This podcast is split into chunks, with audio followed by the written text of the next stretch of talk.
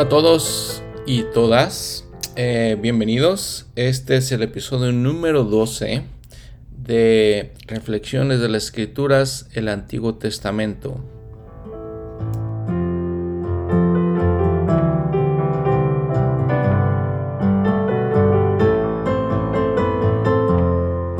En este episodio, Génesis capítulos 24 al 27 en su manual eh, Ven y sígueme se renueva el convenio. Y vamos a hablar del el hijo de Abraham, Isaac. Y vamos a hablar también del hijo de Isaac, Jacob. Vamos a hablar de Rebeca. Y vamos a seguir hablando de estos grandes hombres, de estos grandes patriarcas. En las escrituras nos hablan de Dios como el Dios de Abraham, Isaac y Jacob. Entonces nuevamente para que entendamos la importancia de estos hombres. Y entonces, eh, comenzando con el capítulo 24, vamos a ver la muy interesante, muy fascinante la manera en que Abraham dice, ya entrado en años, busca escoger una esposa para Isaac. Eh, por lo que podamos entender en este, episodio, eh, dice que Isaac de todas maneras participó en, la búsqueda de su esposa, pero podemos eh, ver las tradiciones de aquellos tiempos eh, diferentes a nuestras tradiciones en nuestros tiempos, o más bien podríamos decir culturas diferentes más que, más que los tiempos. Eh, este tipo de cultura todavía existe en, algunos países.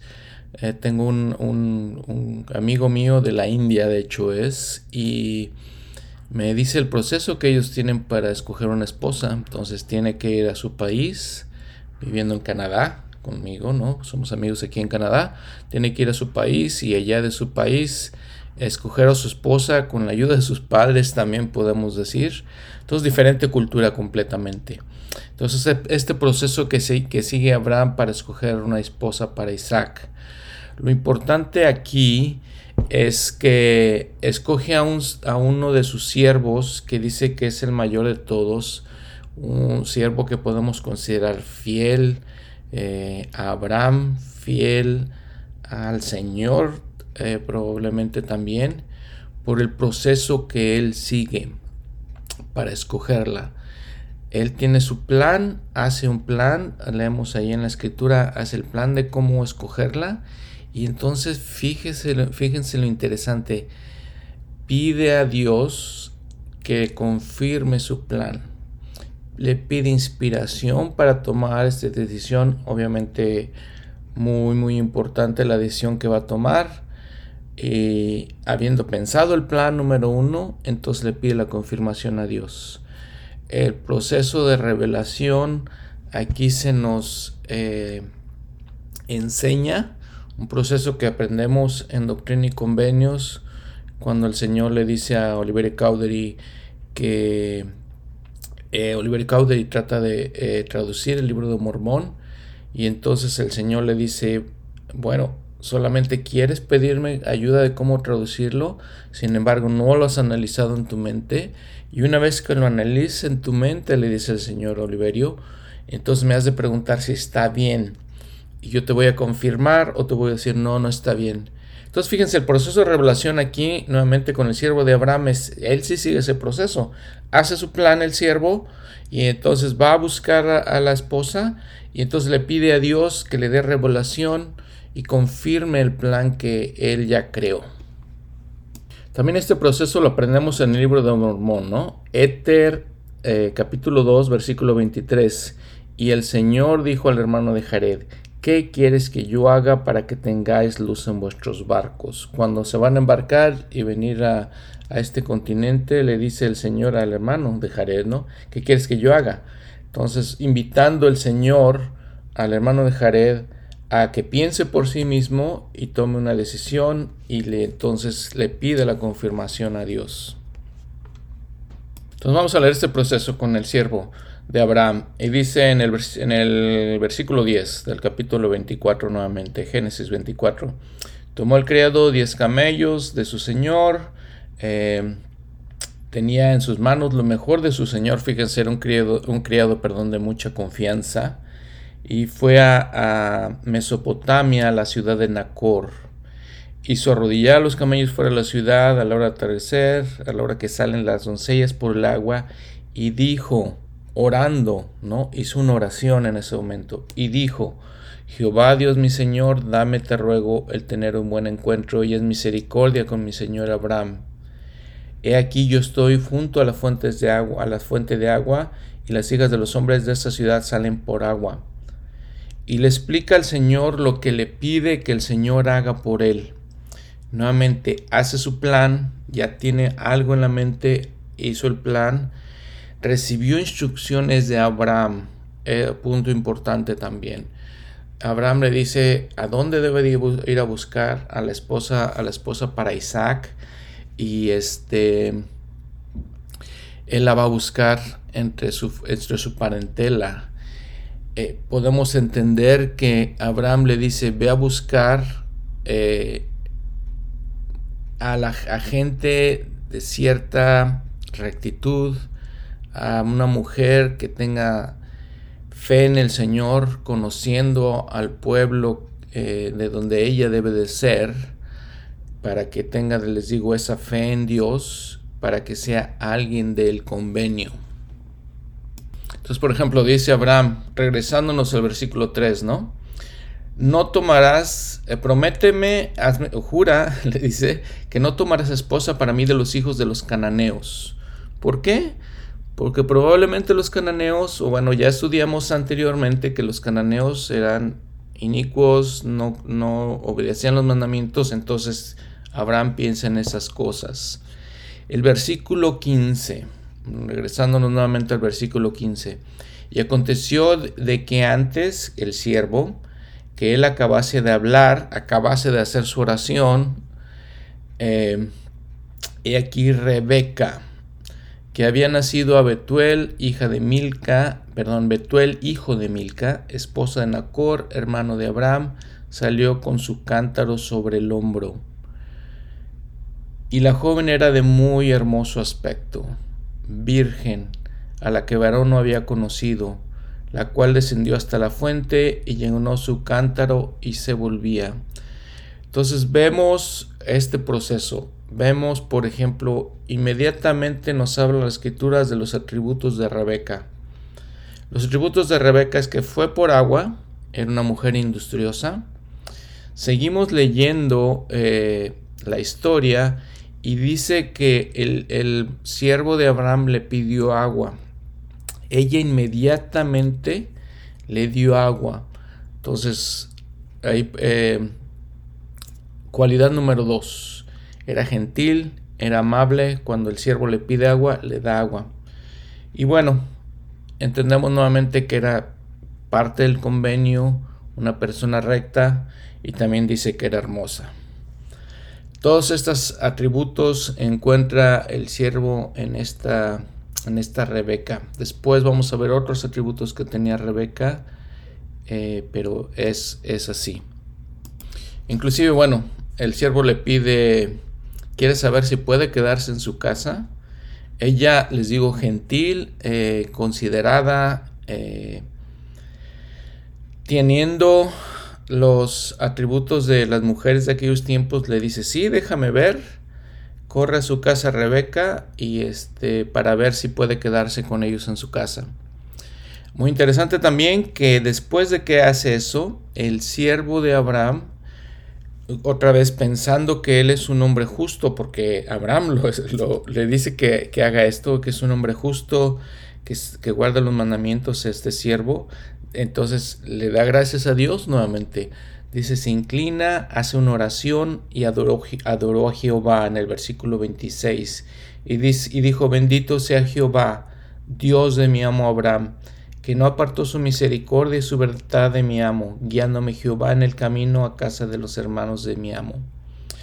Entonces hace una oración de agradecimiento, fíjense, pasa esto interesante. Muchas, muchas veces en las escrituras vamos a encontrar esto de que el Señor bendice a los, a los eh, hombres y mujeres y una vez que son bendecidos se arrodillan en, agradecimiento a Dios. Fíjense que leí cuando llega a la tierra prometida, después que recibe la bendición de la tierra prometida, hace un altar en señal de agradecimiento. Ojalá que podamos aprender esto, esta, eh, esta característica importante de estos hombres, que una vez que reciben la bendición, se acuerdan que Dios es el que les da la bendición y están agradecidos. Y bueno, de acuerdo a la costumbre de aquellos tiempos, el siervo, por cierto, que le da eh, joyería a Rebeca como señal de, amistad, de agradecimiento tal vez, bueno, es parte de, la, de las eh, costumbres de aquellos tiempos. Fíjense que su hermano Rebeca, dice ahí la escritura, continuamos con la historia, se llamaba Labán. Entonces Rebeca eh, llega con Labán, le explica la situación e invitan al siervo de Abraham. El siervo de Abraham les explica por qué está ahí con ellos. Y nuevamente fíjense el versículo 35. Y Jehová ha bendecido mucho a mi amo. Dice el 34, yo soy creado de Abraham y Jehová ha bendecido mucho a mi amo y lo ha engrandecido. Para esas, esas, ese tiempo ya Abraham era un hombre de considerable riqueza. Eh, y les explica el siervo la situación. Y el versículo 39 le dice que está, bueno, les explica, perdón, nuevamente la situación de que está buscando una mujer, una esposa para Isaac le dice el versículo 39, bueno, quizá la mujer no quiera seguirme. Entonces le preguntan a Rebeca qué quiere hacer. Bueno, que debo decir que, perdón, de acuerdo a la costumbre, ya este, Labán y Betuel, su padre, ya habían hecho un acuerdo. Ellos le dicen, sí, llévate a la esposa. Dice, si esto viene de Dios, porque el siervo les explica, les explica todo el proceso que él sigue, nuevamente les explica que él ora a Dios para preguntarle dónde va a encontrar a, la joven. Y entonces este, ellos le dicen, bueno, en el versículo 50, entonces Labán y Betuel respondieron y dijeron, de Jehová ha salido esto, no podemos decirte si está bien, si está mal o si está bien. Y dice que comieron de acuerdo a la costumbre y este, al siguiente día se levantaron. En el versículo 58. Interesante nuevamente, ¿no? La costumbre, pues, sí escogían por, por eh, este, con quién casarse, pero le preguntan a Rebeca, les digo. Llamaron a Rebeca en el versículo 58, 58 y llamaron a Rebeca y le dijeron, ¿irás tú con este varón? Y ella respondió, sí, iré. Mi opinión muy personal es que Rebeca probablemente escuchando la historia, escuchando lo que el siervo le está diciendo, el siervo de Abraham le está diciendo, probablemente tomó un tiempo para meditar, oró a Dios para saber si era lo correcto y entonces muy segura de lo que iba a hacer, le dijo, sí, iré.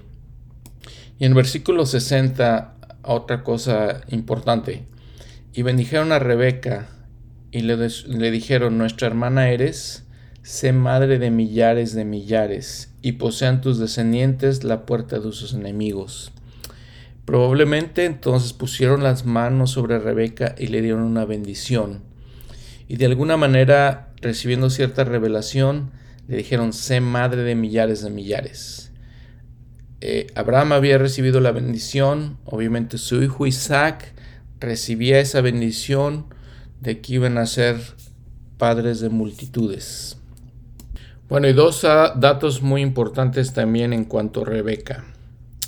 Fíjense que entre las esposas de los patriarcas, ella es la única que no es parte de una poligamia, sino que solamente se, se sabe que está casado, casada con Isaac. Segundo, ella realmente le vamos a seguir leyendo, perdón, la historia y vamos a ver que ella realmente en, en, las escrituras toma un papel más importante que su esposo Isaac. Y lo vamos a ver, les digo después.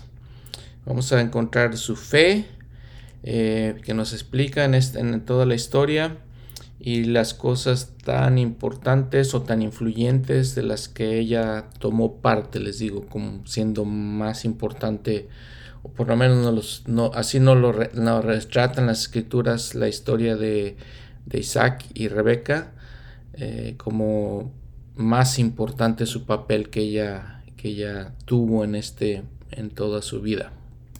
Bueno, hay otros eh, puntos que hay que considerar en esta historia, pequeños algunos de ellos. Por ejemplo, si, si nos vamos a Génesis 15.2, eh, Abraham habla de Eliezer. Entonces, aparentemente el siervo de Abraham se llamaba Eliezer. Bueno, los estudiosos nuevamente, los comentarios nos dicen que ese era su nombre, Eliezer. Algunos miembros de la iglesia, estudiosos de, de las escrituras, nos dicen, lo, interesante de esta, de esta experiencia y para algunos estudiosos les digo, pues este Eliezer es un, es un, un personaje muy interesante que, del que tenemos que aprender. Fíjense que en este proceso de revelación también vemos que él hace su plan, le pide la confirmación al Señor y recibe la confirmación. Entonces se nos, se nos eh, enfatiza la importancia de la revelación y este proceso. Sobre todo eh, aquellos que me escuchan que son solteros, para que entendamos el proceso. Las autoridades como el Elder Maxwell y otros hermanos de la iglesia nos han dicho, bueno, ¿quién tiene que recibir la revelación para poder encontrar un esposo o una esposa? Nosotros mismos, la persona misma tiene que recibir esa revelación. Como les decía, en mi, propia, eh, en, mi, propio punto de vista, siento que Rebeca recibió la revelación, por eso dijo, sí, voy a ir y hacerlo. Eh, también quiero decirles todo lo que ya les había platicado de todas las eh, características de Rebeca, que era una buena mujer, una buena joven, por lo gentil que fue, el dar, hacer un acto de servicio, y porque estaba a tono con el espíritu. Fíjense que de todas maneras aquí el Señor con, esta, esta historia, el Señor nos ah, hace saber que la fe es importante eh, para el matrimonio, la fe de orar, la fe de recibir revelación, y no solamente el romance. En nuestra cultura, pues el, romance, ese tipo de cosas son más importantes que lo demás. Dice en el versículo 67, y la llevó Isaac a la tienda de su madre Sara, y tomó a Rebeca por esposa, y la amó. Y se consoló Isaac después de la muerte de su madre. Llega entonces Rebeca con Isaac, Isaac la ama, y les digo, es una de las historias de amor más... Eh, pues más bonitas de las escrituras que pues sí, qué hermosa historia. Eh, en el capítulo 25 entonces de Génesis nos da una relación de más de los hijos de Abraham una vez que había muerto Sara. Dice que tomó otra esposa, Setura. Y por ejemplo viene eh, Simram, Joxán, Medan, Madian Isbak, Sua. Eh, les, eh, un comentario ahí con respecto a este personaje Madian. Madian, fíjense que después vamos a ver la historia de Moisés.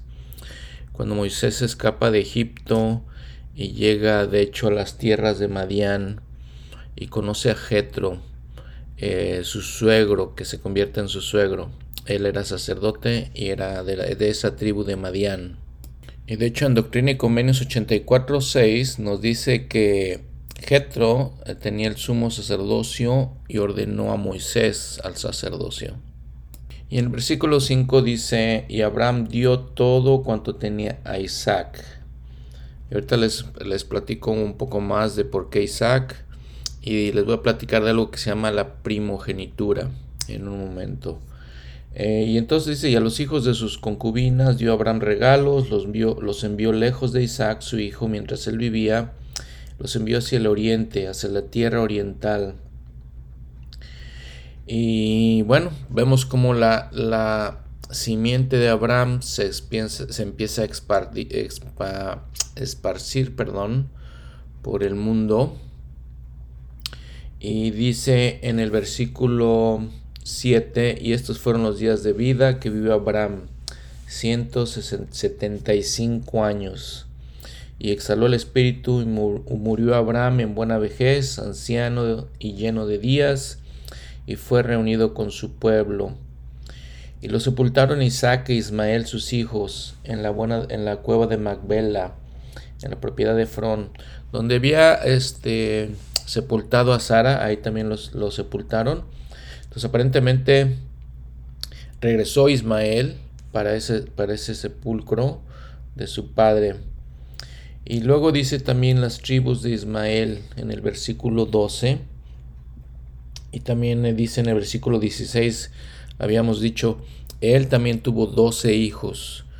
Eh, entonces, nuevamente vemos cómo toda su simiente de Abraham se esparce y crece.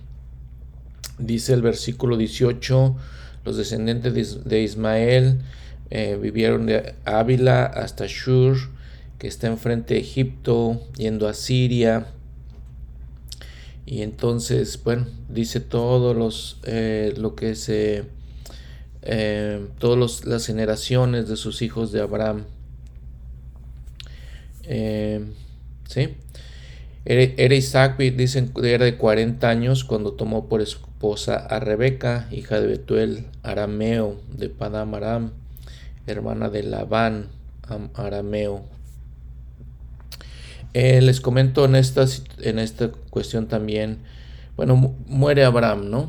Eh, es el padre de los fieles. Eh, hemos hablado de qué, qué, tan importante es Abraham para tanto para los cristianos como nosotros, como para los judíos, como para los musulmanes.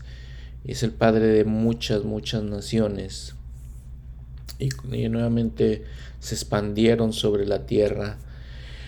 Y fíjense que la historia de Isaac se repite de alguna manera, o perdón, la historia de Abraham se repite en Isaac de alguna manera, porque dice el versículo 21, y oró Isaac a Jehová por su esposa que era estéril, y lo aceptó Jehová y concibió a Rebeca su esposa.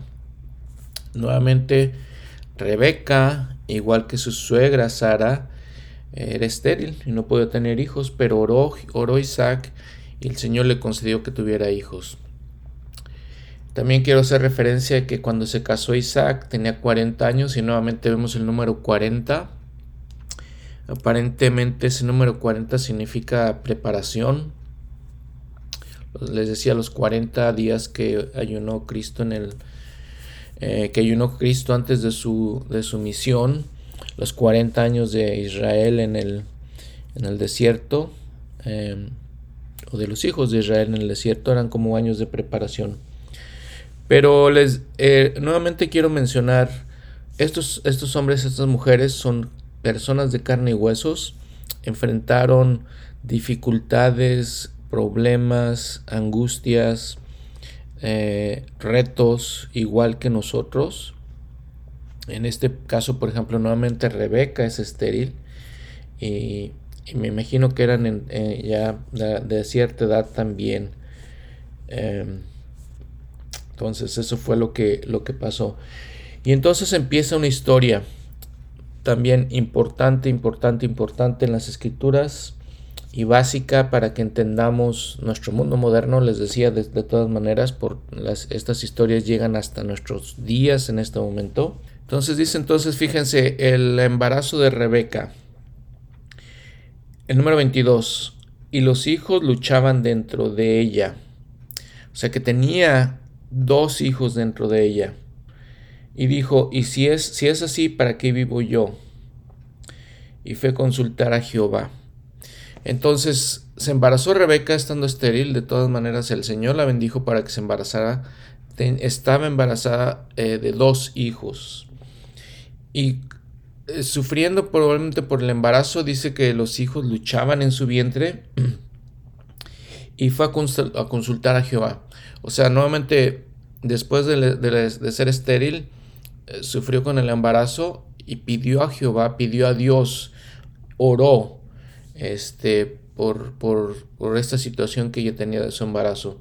En el 23, y le respondió Jehová, dos naciones hay en tu vientre, y dos pueblos serán divididos desde tus entrañas, y un pueblo será más fuerte que el otro pueblo, y el mayor servirá al menor. Oró, recibió revelación Rebeca, personal para ella, ¿sí? algo que vamos a ver después, creo que ni siquiera lo compartió con Isaac, pero vemos cómo las, las mujeres también pueden recibir revelación personal cuando se acercan a Dios. Y en general, ¿no? Cuando, cuando tienen los problemas reales, les digo, como nosotros tenemos problemas reales, estos grandes hombres y mujeres, grandes, grandes hombres y mujeres, se acercaron a Dios para pedirle de sus problemas. Igual, este, pues pensamos en nuestros problemas, en nuestras adversidades que tenemos. Tal vez una de las adversidades más grandes es pues cuando alguien es estéril, no puede tener hijos, cuando alguien no se puede casar, ese tipo de situaciones. Y entonces ellos pidieron al Señor teniendo fe y recibieron revelación, recibieron bendiciones. El, eh, presidente Ox, eh, fíjense que menciona hace, hace, algunos años, ¿no? Que ese es el ejemplo perfecto de la revelación personal, dice él, en el capítulo 25 de Génesis. Cierro la cita, ¿no? Pero lo que menciona es que, fíjense que Isaac era un profeta. Y Rebeca les decía, no se dirigió a Isaac eh, para que recibir revelación. Ella directamente pidió revelación al Señor, pidió ayuda en este problema que ella sentía en su embarazo y recibió la revelación. Eso lo menciona el, presidente Ox, que, tan importante, ¿no? Que entendamos eso. El elder Bruce McConkie también lo menciona, ¿sí? Dice, el Señor da revelación a las mujeres que oran a Él en fe. Cierro la cita. Eh, entonces, eso es un ejemplo para nosotros. Em, y dice que cuando el 24, el versículo 24, y cuando se cumplieron sus días para dar a luz, he aquí había mellizos en su vientre, eran mellizos, obviamente, salió el primero rubio y era todo velludo como una pelliza, y llamaron su nombre Esaú. Y después salió su hermano, trabada su mano al calcañar de Esaú, al, este, al talón, al tobillo de Esaú, fue llamado su nombre Jacob. E, y Isaac ah, era de 60 años cuando ellos, ah, ella los dio a luz. Y dice, entonces tuvo estos dos hijos, Esaú y Jacob. Esaú nació primero. Entonces, ahorita les voy, a, comentar la importancia de eso.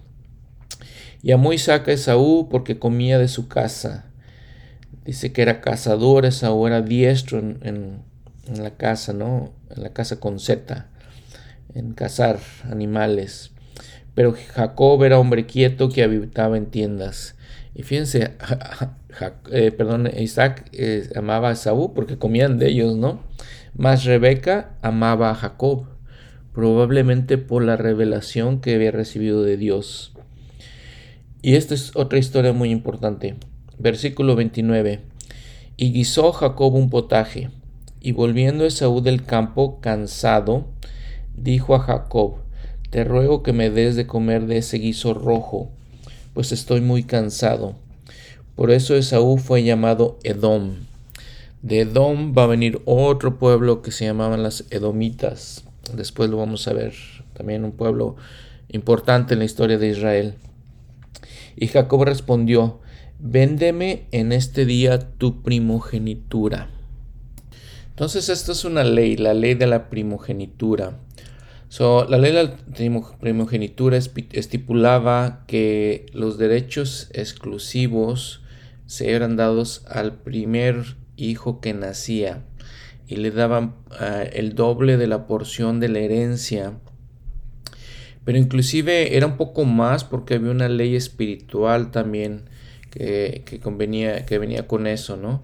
Las, las grandes bendiciones de la herencia eh, se daban al hijo mayor, les digo, y les daba, se les daba el sacerdocio, eh, que era, era otra cosa muy, muy importante. De esa línea, por ejemplo, entonces, Shem, eh, Abraham, Isaac, Jacob, José y Efraín recibieron la línea de la primogenitura era también basada en la rectitud del primer varón que nacía de la familia. Eh, era, era, algo que los calificaba para hacer eso. Por ejemplo, entonces, si vemos que Isaac no fue el primero, vemos que Jacob no fue el primero y que José no fue el primero, eh, entonces mm, no deberían tener la primogenitura, pero los primeros varones que nacieron de sus familias no fueron justos y rectos, por lo tanto perdieron la primogenitura. Y esta es la historia que nos dice de Esaú y, Jacob, ¿no? Que, le dice Jacob a Esaú, véndeme tu primogenitura. En el 32 dice Esaú, he aquí, yo me voy a morir, ¿para qué pues me servirá la primogenitura? Y dijo, Jacob, júramelo en este día, y él se lo juró, y vendió a Jacob su, su primogenitura. Entonces fíjense, entonces Jacob dio a Esaú pan y del guisado de las lentejas, y él comió y vivió, y se levantó y se fue. Así menospreció Esaú la primogenitura. Y algunas personas dicen, ¿por qué hizo Jacob eso? ¿Por qué hizo que Esaú en un momento de necesidad le vendiera la primogenitura? Simplemente le hubiera podido dar de comer a Esaú si quisiera eso. Pero bueno, la escritura dice, Esaú para empezar la menospreció. La revelación que había recibido Rebeca también. Y bueno, sí podemos decir, bueno, estuvo mal por parte de Jacob, pero él recibió entonces las bendiciones siendo más justo. Y aquí hay muchos, muchos eh, cosas eh, paralelas que podemos aprender de vender la primogenitura. Fue un momento de necesidad física que Saúl eh, tenía hambre y no le importaba, no, no pensó más allá, no pensó en, en, las bendiciones que eran importantes de esa primogenitura, no solamente las, las, bendiciones materiales, les decía, sino las bendiciones espirituales, entonces no le importaba. Nosotros naturalmente somos así. Naturalmente a veces no pensamos en las cosas más allá, en las cosas espirituales, en las cosas del Evangelio y tratamos en nuestros deseos naturales, carnales que tenemos, eh, podemos decir entre comillas, vendemos también nuestra primogenitura.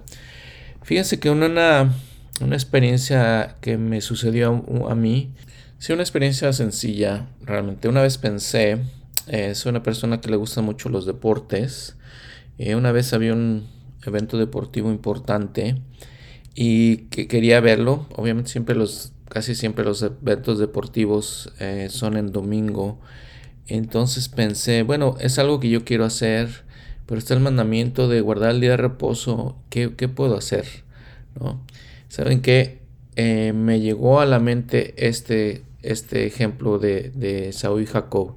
¿Por qué tengo que vender mi, mi primogenitura? ¿Por qué tengo que cambiar mis bendiciones por ver un juego? un juego de un deporte, ¿no? ¿Por qué tengo que hacerlo? Y así les digo, eso se aplica en muchas, en muchas, muchas cosas. Cambiamos las cosas, nuestras bendiciones, por un momento de, de, de gusto, de placer, de que algo que nos queremos, eh, que nos gusta hacer a nosotros. Y eso, les digo, se aplica en muchas, muchas cosas. Sí, y las cambiamos las bendiciones por un plato de lentejas. Y eso es una, un dicho pues que se, se, escucha de vez en cuando, ¿no? Cambiar nuestras bendiciones por un plato de lentejas. Los invito a ustedes que pues mediten, piensen en las cosas que, que tienen, en, las, los gustos que tienen que son contrarios a los mandamientos de Dios y que pues no, que no cedamos, es, no cedamos a cambiar las bendiciones que Dios nos promete y que nos tiene por platos de lentejas. Y esto es obvio que eh, muchos profetas, eh, muchas autoridades de la iglesia no, nos han mencionado. Por ejemplo, el presidente John Taylor. Muchos de nosotros seguimos en las cosas, seguimos las cosas del mundo. ¿Puede el mundo darnos la luz que han recibido y el evangelio y las esperanzas de los cielos que hemos recibido y el sacerdocio que hemos recibido. ¿Cambiaremos esas cosas por un plato de lentejas? por llenarnos de, de la suciedad, la corrupción, la iniquidad y la maldad que abunda en el mundo. ¿Para qué hemos venido aquí? Para adorar a Dios y guardar sus mandamientos. ¿Cómo es, ¿Qué pasa con muchos de nosotros? Se nos olvidamos en muchas, en muchas situaciones de los llamamientos grandes y gloriosos que tenemos, eh, la esperanza que tenemos y damos, nos rendimos a las cosas, a las debilidades, a las iniquidades.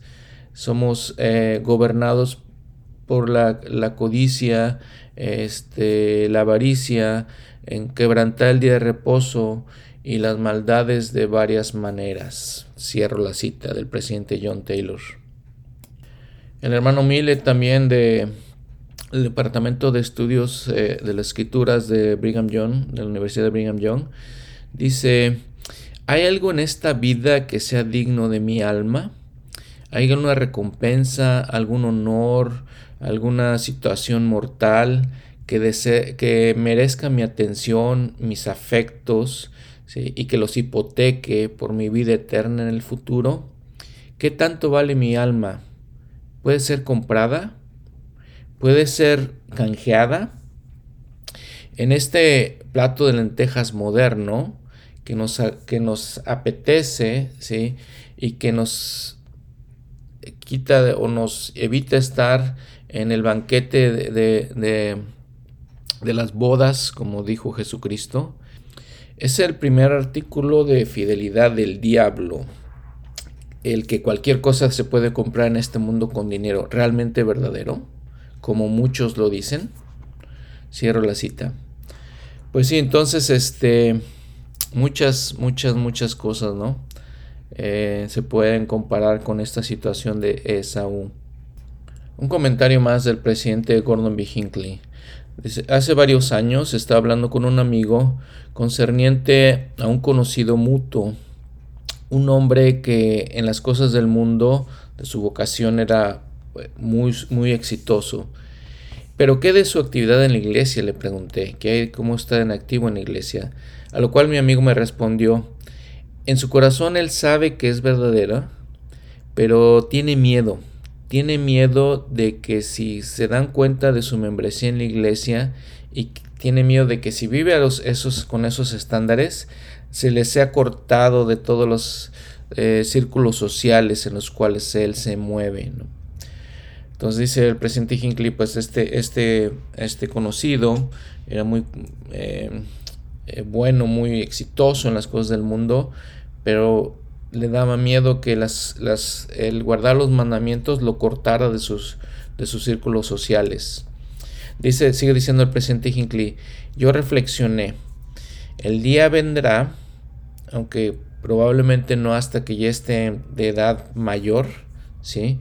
En las horas de reflexión eh, tranquila en las que este hombre se dará cuenta de que ha cambiado su primogenitura por un plato de lentejas.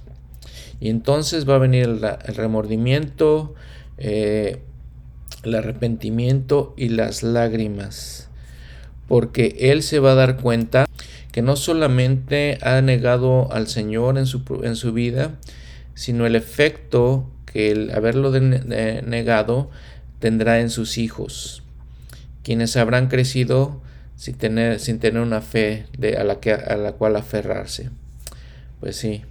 Entonces es un, es un punto para que reflexionemos, les decía profundamente en qué qué cosas cambiamos por nuestra primogenitura. Las cosas, a veces sí somos, este, cambiamos las cosas más irrelevantes y, necesarias por nuestra, nuestra primogenitura y por la bendición de algún día regresar a la presencia de nuestro Padre Celestial y toda la, la felicidad y la paz que, que, eso nos trae en esta tierra, en esta vida y que obviamente nos traerá en la vida venidera. Bueno, pues así es, ¿no? Eh, el capítulo 26 se repite, les decía, la historia de Abraham aquí con su hijo Isaac, porque el versículo 1 dice, hubo hambre en la tierra, además de la primera hambre que hubo en los días de Abraham. Y se fue Isaac a Abimelech, rey de los filisteos, en Gerar. Eh, Abimelech, o Gerar, perdón, era más bien en la parte norte de, de la tierra santa de Palestina. El versículo 2 dice, y se le apareció Jehová y le dijo, no desciendes a Egipto, le dijo, no vayas a Egipto. Recuerden que Abraham hizo eso, que hubo hombre en la tierra, fue Egipto. Eh, el Señor le dijo a Isaac, no, no vayas a Egipto. Dice, habita en esta tierra. Eh, dice, habita en la tierra que yo te diré. Habita en esta tierra y yo estaré contigo y te bendeciré porque a ti y a tu descendencia os daré todas estas tierras y confirmaré el juramento que juré, juré a Abraham tu padre. Y multiplicaré tu descendencia como las estrellas del cielo y daré tu descendencia a todas estas tierras, y todas las naciones de la tierra serán bendecidas en tu descendencia, por cuanto oyó Abraham mi voz y guardó mi encargo, mis mandamientos, mis estatutos y mis leyes. Eh, aquí le repite nuevamente el Señor a Isaac, y vemos ya cuántas veces lo ha repetido el Señor, las promesas de, del convenio de Abraham, ¿no? Lo vemos cuántas veces lo ha repetido para que lo recordaran ellos y lo recordemos nosotros también, todas esas promesas y las bendiciones que vendrían por la fidelidad de, este hombre Abraham y por nuestra propia fidelidad. Y es, interesante también, quiero decirles, este, Isaac dice que tenía otro problema, otra, nuevamente otro problema, había problemas de hambre en la tierra. Podemos compararlo con los problemas nosotros, las crisis económicas que hay en nuestros países, las crisis económicas que hay personalmente y que tenemos que hacer algo. Entonces fíjense cómo estos profetas, estos hombres grandes, estos patriarcas acudían al Señor. Porque dice, se le apareció Jehová y le dijo, eh, probablemente Isaac oró a Dios, probablemente fue una revelación que recibió de Dios porque se esforzó por buscar una solución a su problema, se esforzó por buscar una solución, por buscar revelación. No lo, no lo, ha repetido el presidente Nelson en los últimos discursos que ha dado en las conferencias generales. Busquemos soluciones a nuestros problemas. Pidamos a Dios siendo fieles, siendo fieles, que mueva las montañas en nuestra vida, que, que realice milagros en nuestras vidas, cosas que nosotros no podemos. Si hay hambre en la tierra, si hay una crisis en nuestro país, si hay un, alguna situación en nuestras vidas que no podemos con ella, hay cosas que no podemos con ellas. Son montañas que no podemos mover. Le pedimos a Dios, Isaac estoy seguro que le pidió a Dios y el Señor le dijo que tenía que hacer una solución.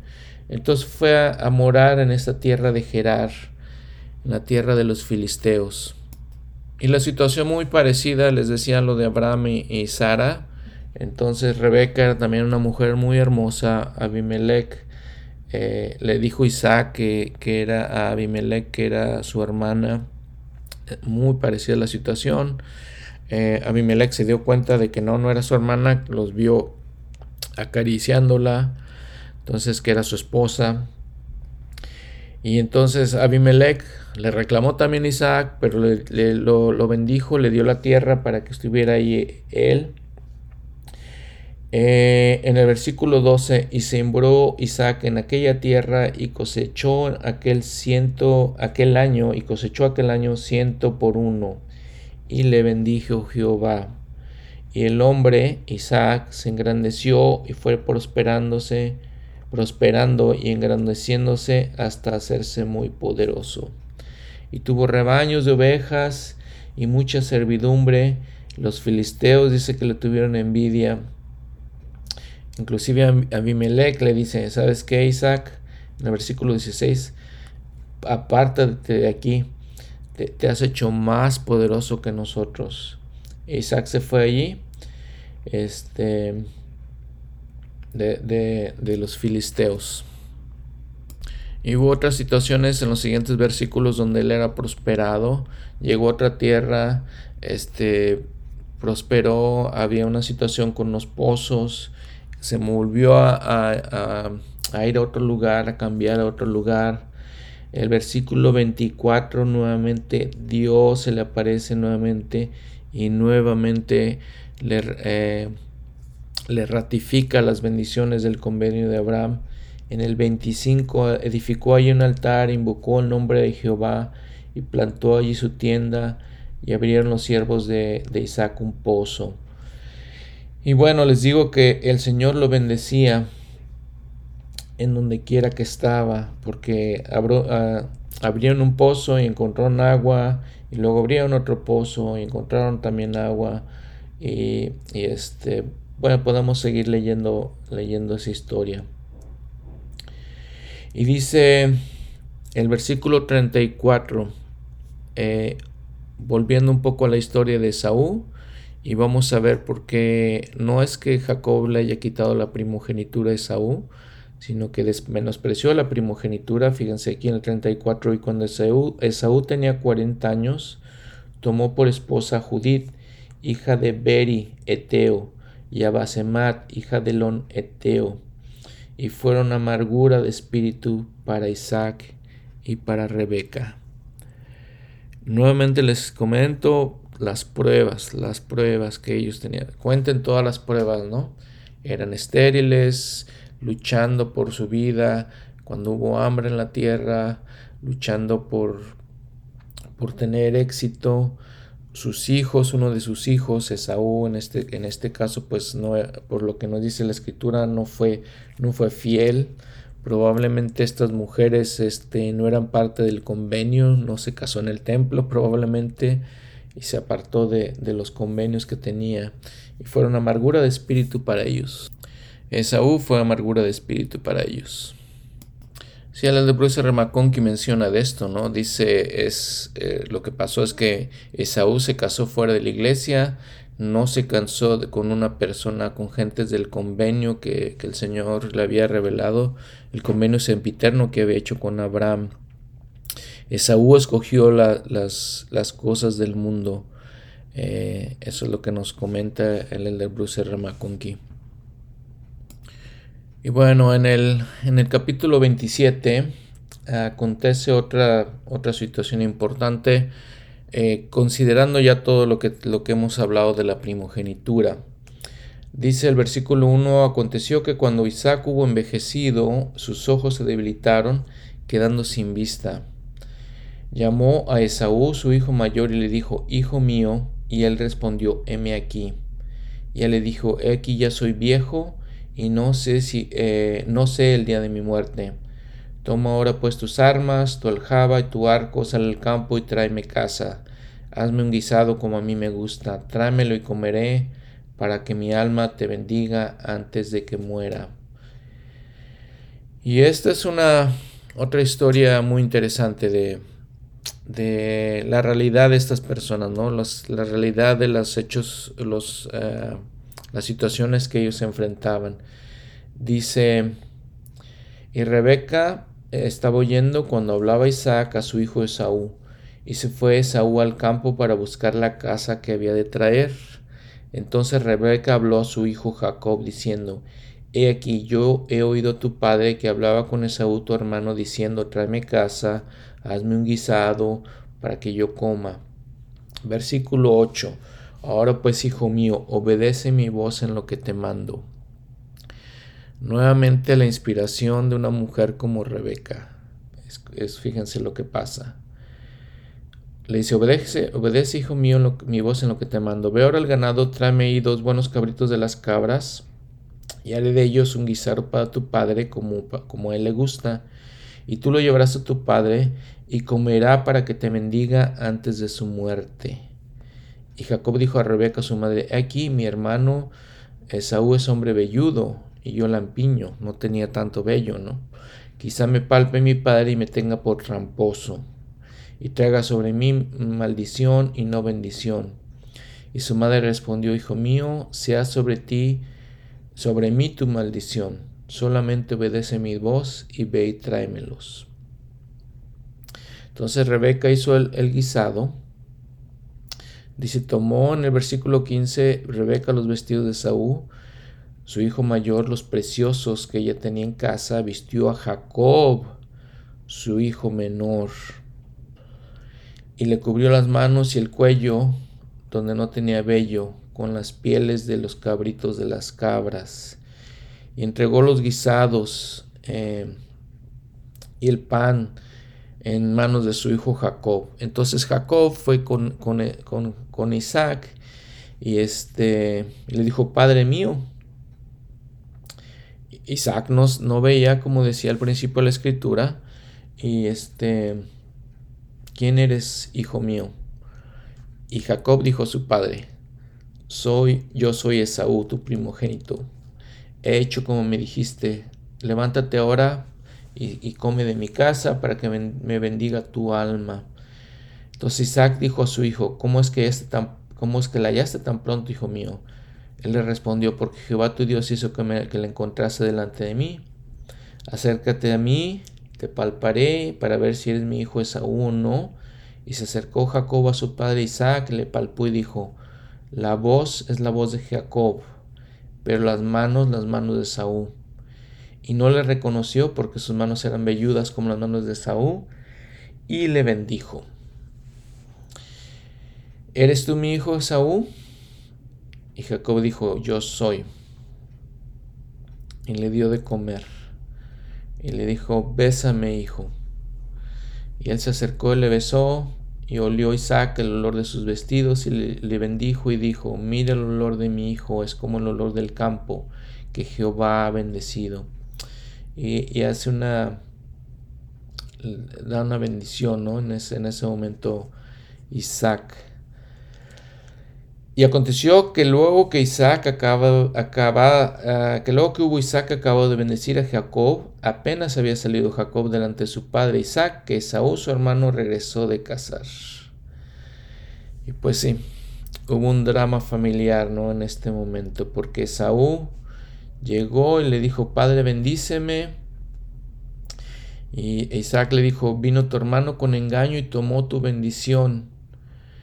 Y Esaú respondió, bien llamaron su nombre Jacob, pues ya me, eh, ya me ha suplantado dos veces. Me quitó mi primogenitura y ahora me ha quitado mi bendición. ¿No has guardado una bendición para mí? le dice Esaú a Isaac. Isaac respondió y dijo a Esaú, He aquí yo lo he puesto por Señor tuyo, y le he dado por siervos a todos tus hermanos, de trigo y de vino le he provisto.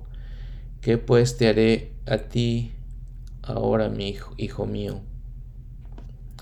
¿No tienes una más, uh, más que una sola bendición, Padre mío? Bendíceme también a mí. Y alzó, la voz, alzó Esaú su voz y lloró. Ah, difícil, ¿no? La, ah, difícil la situación. Sin embargo, pues la justicia de la rectitud de Jacob era más importante que, que la primogenitura de Saúl.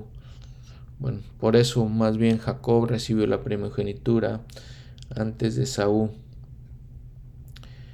Eh, y desde entonces pues hubo un, problema muy fuerte entre ellos, obviamente como hermanos.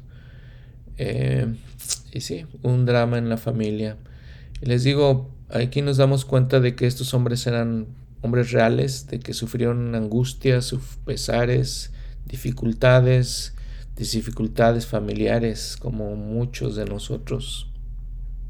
Y que debemos recordar que pues perdemos las bendiciones que nos son por derecho y que nos son prometidas al no guardar los mandamientos de Dios es lo que le pasó a Esaú. Tenía todas las bendiciones y todas las promesas, pero simplemente no fue lo suficientemente fiel para que fuera digno de estas bendiciones. Y también vemos que pues estos grandes hombres pues tenían defectos, tenían fallaban, ¿no? Como Rebeca en este caso falló y como Jacob también falló en, en esta situación. Aunque les digo, al final de cuentas, pues es, realmente fue la, falta de fidelidad de, de Saúl, perdón, la que, la que originó todo esto y le causó esta, esta gran angustia. Fíjense que también en esto cabe mencionar que, que Esaú, era muy parecido a Lamán, tal vez, en el libro de Mormón. Las, las bendiciones, los eh, privilegios, eh, se, estaban preparados para ellos por, siendo, por ser los primeros varones que, nacieron en sus familias, por tener la, primogenitura. Pero pues los dos lo, perdieron. Y en varias situaciones les digo, vamos a ver que, que se perdió también con sus hijos de Jacob. Sucedió este, que perdieron las, las bendiciones de la primogenitura por no ser justos. Y bueno, todas las emociones que debe de haber habido en ese momento en que Esaú lloró, dándose cuenta de lo que había perdido la primogenitura primero y las bendiciones, que bueno, ya había perdido muchas bendiciones con la primogenitura. Pero se volvieron entonces enemigos, ¿no? Tradicionales. Les digo que su pueblo de, de Esaú se llamaron los Edomitas y este, se, volvieron enemigos contra los, los judíos, la nación judía, los israelitas. Pero les digo todo, nuevamente el drama, ¿no? Entre la, en la familia, que, dramático debe haber sido ese momento. Pues sí, porque dice el 41, y aborreció Esaú a, Jacob. Eh, de la misma manera que anteriormente habíamos visto como Caín aborreció a Abel y eh, Lamán, les digo, y Lemuel aborrecían a su, a su hermano Nefi. Vamos a ver después con los hijos de Israel también esas situaciones, eh, situaciones difíciles, muy, muy difíciles, familiares, pero nos, nos enseñan muchas cosas, ¿no? Bueno, este es el, final de este episodio. Eh, los invito nuevamente a reflexionar, a leer las escrituras. Por favor, leas, lea, leanlas. Nos damos, eh, a mí me gusta mucho el Antiguo Testamento. Por cada volumen de escrituras eh, si lo analizan, tiene diferentes, el mismo mensaje, el mismo mensaje de Jesucristo, pero tiene diferentes enfoques, diferentes perspectivas. Leemos el libro de Mormón de una manera simple, plana, muy entendible, con el espíritu de directo, eh, hablando del plan de salvación, de la misión de Jesucristo. Vemos doctrina y convenios que nos habla, bueno, la restauración de la iglesia, las doctrinas, los convenios que, que nos, son, nos son renovados a nosotros. Y lo que me gusta a mí del, del Antiguo Testamento es todas estas historias, todas estas historias de hombres, eh, les, digo, les digo, les repito constantemente, hombres y mujeres reales que enfrentaban desafíos reales, que enfrentaban dificultades reales y cómo, cómo ellos eh, pudieron sobreponerse aunque fallaron, eh, y cómo se aplica a nosotros. Y si lean las escrituras, traten de leer el Antiguo Testamento y ojalá que estos podcasts les sirvan para entender un poco mejor la historia. Si hay algo que no entienden, no se preocupen, les digo, la traducción a veces no está correcta y a veces es, es difícil entender la cultura, es difícil entender lo que están explicando, pero les digo, ojalá que estos podcasts, estas explicaciones les ayuden. Vean su mapa, por favor, vean las, las ayudas de las escrituras que tienen en sus, en, su, eh, en sus libros de la iglesia, ven el mapa, a ver dónde estaba este lugar, dónde estaba este otro lugar, qué, dónde vivían, cuál era el, el contexto histórico del que estamos hablando.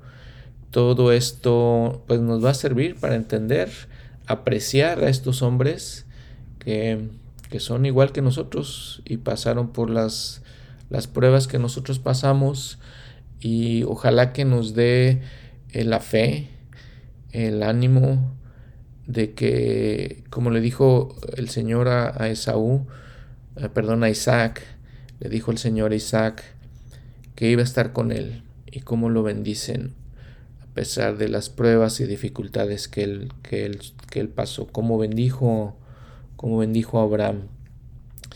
Eh, también de la misma manera. Vamos a ver también de Jacob, eh, también sus problemas y dificultades y historias tristes, la verdad que son historias tristes y difíciles de entender, pero, pero son historias verdaderas. Y un par de comentarios nada más al pie de la página antes de ya despedirme por completo de ustedes. Fíjense que eh, esa cueva de Macpela donde eh, se enterró Abraham, les digo donde estaba Sara también enterrada, ahí la enterraron. Estos lugares son lugares sagrados para los judíos en este, en este caso. Eh, hay dos lugares muy, muy importantes para los judíos. Es la montaña del templo en Jerusalén y este lugar, este, esta cueva de Macpela, donde están los, los restos, descansan los restos de estos hombres. y mujeres. Ese es, eh, les digo, es un lugar sagrado. otra nota pequeña que les quiero hacer. Habíamos hablado anteriormente de Ismael, de cómo él se convirtió el padre de los árabes. Fíjense que de acuerdo al Corán, Abraham eh, llevó a Ismael y a su madre Agar Arabia y ahí los estableció. Eh, después de eso, se, en ese lugar donde lo estableció, se, creó la, gran ciudad que es la Meca, que es una ciudad también sagrada para, los musulmanes. De ahí les, les, había dicho que de Ismael eh, nacieron también 12 hijos. Ellos llenaron toda la, la península arábica. Este, y es algo que los, que los, los musulmanes lo consideran sagrado. Bueno, y fíjense que ya les había tocado el tema de los musulmanes y la vida que ellos llevan. El hermano Mayfield en la revista de la iglesia, en el Ensign, allá en 1979 de hecho, dice que la, religión musulmana de hecho permea toda la vida de ellos. Todo lo que hacen se basa en su religión. Eh, a diferencia de nosotros cristianos que vivimos en mundos más seculares. Eh, y él dice, bueno, tendríamos que, aprender un poco de ellos porque todo eh, su vida, sus actividades se orientan hacia su, hacia su religión. Y también dice que como miembros de la iglesia pues deberíamos entender mejor las religiones, las culturas, la historia de otros pueblos porque bueno, llevamos y mandamos misioneros a esos pueblos y debemos estar, debemos conocerlos. Em, es una situación muy, muy interesante, ¿sale? Y esto, bueno, esos son los, los dos, este, eh, notas, las dos notas al pie de la página que quería comentar con ustedes. Y nuevamente gracias por escucharme. Eh, nos vemos la próxima semana con otra historia eh, muy, muy importante, que es la historia de Jacob y el pueblo de Israel. Gracias, que tengan un buen día.